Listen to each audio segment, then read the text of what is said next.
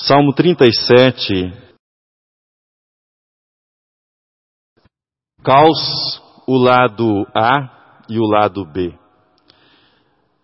Há uma pandemia estilhaçando o mundo no qual todos nós crescemos. Dois sinais, um positivo e um negativo, ocuparam as manchetes dos jornais nos últimos dias.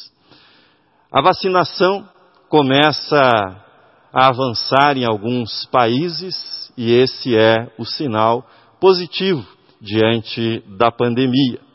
O sinal negativo é a mutação do vírus, ao que tudo indica, com maior capacidade de propagação. A incerteza está no ar. Nós iniciamos 2021 com uma espécie de nuvem pesada pairando sobre nós, pairando sobre o planeta. Não dá para ignorar que não se trata somente de uma luta contra um vírus, mas nós devemos levar em conta que nós vivemos num mundo que está fracionado, em uma série de divisões. Na verdade, a nossa sociedade está dividida, ela está fraturada, ela está atravessada por conflitos. A nossa sociedade está dividida e o que deveria ser apenas uma questão sanitária, uma questão de saúde já de enorme gravidade, essa questão que deveria ser apenas sanitária e já seria uma tragédia, tornou-se uma espécie de cereja do bolo da polarização política no nosso país e em algumas partes do mundo. A maioria das pessoas está estressada por conta da pandemia e ainda devemos lembrar que boa parte das pessoas encontra-se amedrontada e apreensivas quanto às condições econômicas do Brasil e do mundo nesse ano de 2021. Diante de um quadro de tanta tensão, nós iniciamos esse ano aqui na primeira igreja, na catedral, o ano de 2021, com esse tema, esperando no Senhor, renovando as forças. Esperando no Senhor, renovando as forças.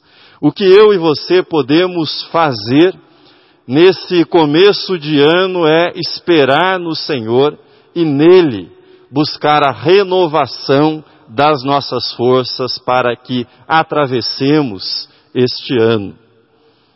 Esperar no Senhor não é passividade ou covardia. Esperar no Senhor é sinal de maturidade.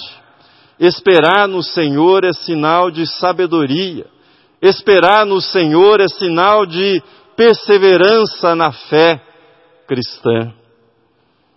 Esperar no Senhor é exercitar a fé no nível mais sublime, no nível mais elevado possível, ou seja, na manifestação da confiança em Deus, entendendo fé como a habilidade de discernir a presença de Deus, de confiar que Deus está presente mesmo quando nós não conseguimos enxergar os sinais da presença de Deus.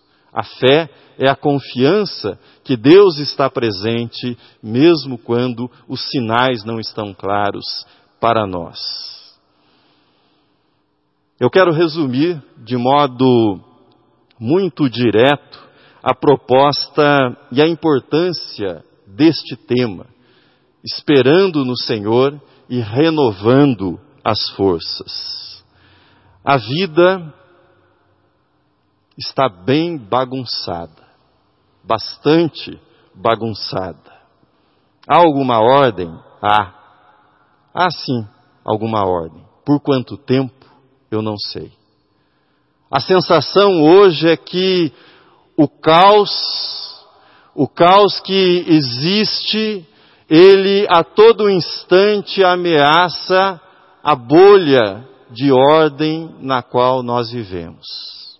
Nós estamos o tempo todo ameaçados pela manifestação e pela invasão do caos que parece querer estourar essa bolha frágil de ordem social na qual nós vivemos. O problema é essa confusão que está do lado de fora da nossa vida, essa confusão que está do lado de fora, na sociedade, no mundo, ela passa para o lado de dentro da nossa vida. E ela começa a afetar as nossas emoções, ela começa a afetar a nossa vida espiritual e a confusão que está lá na sociedade, essa confusão se transforma em ansiedade, se transforma em insônia, se transforma em irritação, se transforma em descontrole, em agressividade e também em insanidade na vida pessoal e na vida coletiva, na vida familiar. Eu nunca vi tantas famílias divididas como nesses tempos em que nós vivemos. Tenho visto pessoas pacíficas explodindo por qualquer bobagem, por coisas que, noutro tempo, certamente elas deixariam passar, não fariam caso. A leitura dos Salmos é preciosa num momento de calamidade como este que nós vivemos. Preciosíssima. Os salmos, em geral, mas de um modo muito singular, este salmo que nós lemos, o Salmo 37, trata da tensão entre essa bagunça que existe do lado de fora, um mundo em convulsão, um mundo caótico, um mundo em guerra, um mundo em conflito, e os salmos refletem o tempo todo sobre como essa bagunça que está do lado de fora deve ser evitada e não deve se transformar numa desordem, num caos do lado de dentro da nossa vida, da nossa vida interior, na nossa vida emocional, na nossa vida psicológica, na nossa vida espiritual. Diante desse tipo de ameaça, o salmista nos convida a descansar no Senhor, a esperar no Senhor, a renovar no Senhor as nossas forças. Os Salmos, como literatura sapiencial, literatura de sabedoria, eles utilizam a estrutura do contraste. Contraste entre os ímpios e os justos. Você ouviu isso na leitura que eu fiz. Por meio do paralelismo, o comportamento dos ímpios e dos justos vai sendo retratado ao longo do texto em diferentes quadros. São cenas, são flashes, são fotografias que vão sendo colocadas uma ao lado da outra e a mesma cena é reapresentada em diferentes quadros com pequenos detalhes de diferença ao longo de todo o salmo. O que é que nós vemos nessas fotografias instantâneas desse caos que está lá fora? Os ímpios são aqueles que praticam o mal. É um mal arquitetado, um mal planejado, elaborado com cuidado. Isso aparece na expressão, eles espreitam o justo. Os ímpios se valem da violência para obter vantagens financeiras que desejam. Eles se apropriam do dinheiro dos pobres. Eles são caloteiros, eles não pagam aquilo que lhes é emprestado.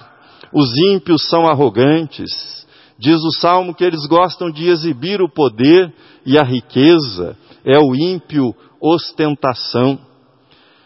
Nesse olhar de fé que o salmista lança sobre os ímpios, algumas verdades que estão em vários lugares nas Escrituras, algumas dessas verdades são reafirmadas. Por exemplo, os ímpios desaparecerão em breve, eles são comparados à relva verde, que seca sob o calor do sol eles serão exterminados, repete inúmeras vezes este salmo. A riqueza que acumularam não garantirá para eles a descendência, os seus descendentes não irão usufruir dessa riqueza. Deus olha para os ímpios e dá risada. Na tradução do Eugene Peterson, na paráfrase de Eugene Peterson, a mensagem é dito que os ímpios são uma piada sem graça. Uma piada de mau gosto, uma piada sem nenhuma graça. Deus olha para eles e ri deles porque ele sabe que o dia deles está chegando. Os ímpios desaparecerão, diz o Salmo, como desaparece a fumaça no ar. E quanto aos ataques que os ímpios desferem contra os justos, o salmista assegura que Deus está empenhado em proteger os justos. O salmista assegura que o Senhor não deixará o justo nas mãos dos ímpios. Aqueles que buscam refúgio no Senhor serão amparados e serão protegidos por Deus dos ímpios. Esse é um olhar pela janela. É o olhar para fora, o olhar do mal que está lá fora. Mas há um segundo olhar que emerge neste salmo, Salmo 37. Depois de espiar do lado de fora da sua janela e perceber a prosperidade dos ímpios, o salmista olha no espelho, olha para si mesmo, olha para o seu próprio coração e ao olhar para dentro de si, ele percebe os estragos que o mal está fazendo do lado de dentro da vida dele. O mal que está lá fora está produzindo estragos do lado de dentro da vida do salmista, no seu coração.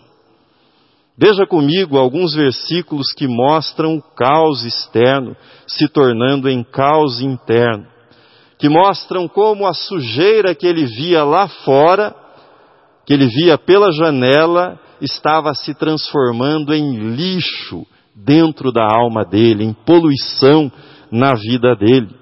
Relembro para vocês alguns versículos que já lemos. Diz assim o salmista: Não te indignes por causa dos malfeitores, literalmente, não fique irritado nem tenhas inveja dos que praticam iniquidade. Não te irrites por causa do homem que prospera em seu caminho, por causa do que leva a cabo os seus maus desígnios. Deixa a ira, abandona o furor, não te impaciente, certamente isso acabará mal. Você consegue identificar nesses textos que eu li inveja, irritação, ira impaciência, que são coisas que nunca terminam bem na nossa vida. O movimento que o salmista nos mostra é: se observarmos as coisas que estão erradas no mundo, mas se o fizermos sem as lentes da palavra de Deus, o resultado, o resultado será o azedume do nosso coração o resultado será a deterioração da nossa vida interior e da nossa vida com Deus. As coisas que estão erradas lá fora contaminam o coração e fazem com que aos poucos, mas de modo permanente, de modo constante, comecemos a ficar parecidos com aqueles que condenamos e que façamos as coisas que nós condenamos neles. Falando do modo mais claro, mais direto possível para você. Há muito mal lá fora? Há. Há muita sujeira? Há. Mas não deixe que isso transforme o seu coração num coração amargurado num coração adoecido, num coração cheio de cinismo, num coração impiedoso, num coração raivoso, num coração irritadiço, num coração agressivo. Não permita que isso aconteça. Martin Luther King, grande líder cristão, dos direitos civis nos Estados Unidos. Ele era caçado, perseguido. Toda manifestação da qual ele participava, lá estava um delegado que o caçava o tempo todo e sempre que tinha chance o arrastava para a prisão, para a cadeia, para a delegacia. E a certa ocasião, Martin Luther King assim disse: Eu tenho visto demasiado ódio no rosto das pessoas. E tenho visto o que o ódio faz com elas. Definitivamente, eu não quero isso na minha vida. Eu não quero isso para a minha vida. Como está o lado de dentro da sua vida? Como está o seu coração? Irritação, raiva, inveja, impaciência estão brotando no seu coração? Se sim, os ímpios descritos pelo salmista, os ímpios estão conseguindo uma grande vitória. Os ímpios estão tendo sucesso. Eles estão conseguindo transformá-lo num deles. Estão conseguindo fazer com que você acredite que o ódio é a solução para consertar os problemas do mundo e não o amor. E essa é uma vitória para os ímpios. O salmista olhou pela janela, viu o mal lá fora, olhou para o espelho e viu aquilo que o mal estava produzindo dentro dele, produzindo na sua vida. Mas ele não parou aí. E ele nos convida a que olhemos pela janela há muito mal. Há muito mal lá fora. Que olhemos no espelho e percebamos que o mal é como essas ervas daninhas que brotam, que crescem, que vicejam em todo lugar e sob as circunstâncias mais ásperas.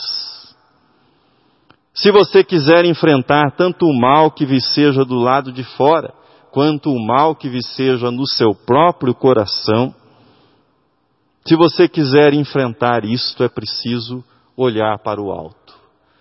É preciso olhar para o Senhor e é preciso renovar as suas forças no Senhor. Se quiser vencer o mal externo e interno, eu e você precisamos aprender a esperar no Senhor e a renovar nele as nossas forças. Não há outro jeito. Não há outro caminho. Do terceiro versículo até o sétimo, nós temos o núcleo deste salmo. O núcleo da mensagem deste salmo. E nele há um convite que Deus nos faz. Se você puder, feche os seus olhos e escute novamente do terceiro versículo ao sétimo. Eu farei a leitura. Feche os seus olhos e ouça Confia no Senhor e faze o bem. Habita na terra e alimenta-te da verdade. Agrada-te do Senhor e Ele satisfará os desejos do teu coração. Entrega o teu caminho ao Senhor. Confia nele e o mais Ele fará. Fará sobressair a tua justiça como a luz e o teu direito como o sol ao meio-dia. Descansa no Senhor e espera nele. Não te irrites por causa do homem que prospera em seu caminho, por causa do que leva a cabo os seus maus desígnios. As cinco coisas descritas aqui que nós somos convidados a fazer. Cinco atitudes que nós podemos tomar em relação a Deus. Diz o salmista, você deve confiar no Senhor, você deve agradar-se no sentido de ter prazer, alegria no Senhor, você deve entregar os seus caminhos ao Senhor, você deve descansar no Senhor e você deve esperar nele, esperar com paciência. Os versículos vão intercalando diante de cada um desses convites, outras ações. Ora, feitas por Deus e outras ações que são feitas por aqueles que confiam, que descansam, que entregam, aqueles que estão em comunhão com Deus. Por exemplo, confia no Senhor e faze o bem, habita na terra e alimenta-te da verdade. Você recorda que eu mencionei logo no início da nossa meditação que a espera em Deus não tem a ver com passividade e acomodação. Não se trata disso. O convite que nós temos para confiar em Deus é acompanhado da exortação, faze o bem, faça o bem. Há muita coisa errada do lado de fora, há. Há muita coisa errada do lado de fora. Portanto, faça o bem. Faça algum bem, faça qualquer bem, ainda que pequeno, que restrito, essa ação diminuirá o espaço do mal no mundo. Essa ação reduzirá o lugar do mal, a presença do mal no mundo em que nós vivemos. Mas, se ao contrário você deixar a irritação, o ódio, deixar essas coisas dominarem o seu coração, o mal que está lá fora não será vencido e haverá um pouco mais de mal dentro de você, na sua vida, fazendo mal para você. Uma das maiores vitórias que o mal obtém sobre aqueles que temem a Deus é roubar-lhes a alegria. O antídoto para isso é alegrar-se em Deus. Que a sua alegria esteja na comunhão com Deus. Que a sua paz esteja na oração feita em nome de Jesus. Que o seu contentamento esteja nos louvores que você pode entoar para Deus. Isso leva ao passo seguinte: entrega o teu caminho ao Senhor Confia nele e o mais ele fará. Os fardos que você tem carregado sozinho devem ser lançados na presença do Senhor. Pedro escreveu na sua epístola, lançando sobre ele toda a vossa ansiedade, porque ele tem cuidado de vós. Diz o salmista, e o mais ele fará fará no tempo dele, fará do modo dele, mas fará para o seu aperfeiçoamento, fará para o seu bem, fará para que a imagem de Jesus seja formada em você. A quarta atitude é descansar no Senhor. Descansar também pode ser traduzido por aquietar-se. Nós estamos cansados. Cansados, mas continuamos agitados a agitação que temos vivido, ela não tem feito nenhum bem a nós e nos tem levado a um estado de exaustão emocional, de exaustão psicológica e espiritual. O salmista nos convida para o silêncio, para a quietude. E esse silêncio e quietude nos colocam naquele estado de espera, de expectativa, de atenção, de foco, de percepção aguçada das ações, dos atos de Deus no nosso mundo, para a transformação do nosso mundo. É nesse estado de silêncio e espera que nós somos renovados pela confiança na palavra de Deus. Algumas declarações neste salmo que são muito confortadoras, mas nem sempre nós percebemos essas declarações porque muitas vezes nós lemos o salmo, ou os salmos, ou a palavra de Deus num estado de agitação, num estado de inquietação. Ouça algumas declarações que são encorajadoras, animadoras para todos nós. O Senhor conhece os dias dos íntegros, a herança deles permanecerá para sempre não serão envergonhados nos dias do mal, e nos dias da fome se fartarão. O Senhor firma os passos do homem bom, e no seu caminho se compraz. Se cair, não ficará prostrado, porque o Senhor o segura pela mão. Fui moço e já agora sou velho, porém jamais vi o justo desamparado, nem a sua descendência a mendigar o pão. Pois o Senhor ama a justiça e não desampara os seus santos, serão preservados para sempre, mas a descendência dos ímpios será exterminada. Vem do Senhor a salvação dos justos, Ele é a sua fortaleza no dia da tribulação. O Senhor os ajuda e os livra, livra-os dos ímpios e os salva, porque nele buscam refúgio. Quando olhamos para o alto, quando olhamos para o Senhor, a nossa esperança se renova, o nosso coração se fortalece, se enche de alegria, de ânimo. Confiar agradar-se do Senhor, entregar, descansar e esperar em Deus. Esse é o modo como o salmista enfrentou o caos que estava do lado de fora e que ameaçava tornar-se caos do lado de dentro da sua vida. Para terminar, eu gostaria de fazer uma última observação. A revelação de Deus ela é progressiva. A revelação de Deus na palavra, ela é uma revelação progressiva. Isso significa que verdades que estão enunciadas no Antigo Testamento, como essas verdades que nós lemos, essas verdades são iluminadas à luz de Cristo, da revelação de Deus em Cristo nós entendemos essas verdades que estão no Antigo Testamento, à luz do Novo Testamento, e as entendemos de modo mais amplo, na sua plenitude. Dito isso, peço que você ouça o que Paulo escreveu aos Romanos, capítulo 5, no capítulo 5, no sexto versículo. Porque Cristo, quando nós ainda éramos fracos, morreu a seu tempo pelos ímpios.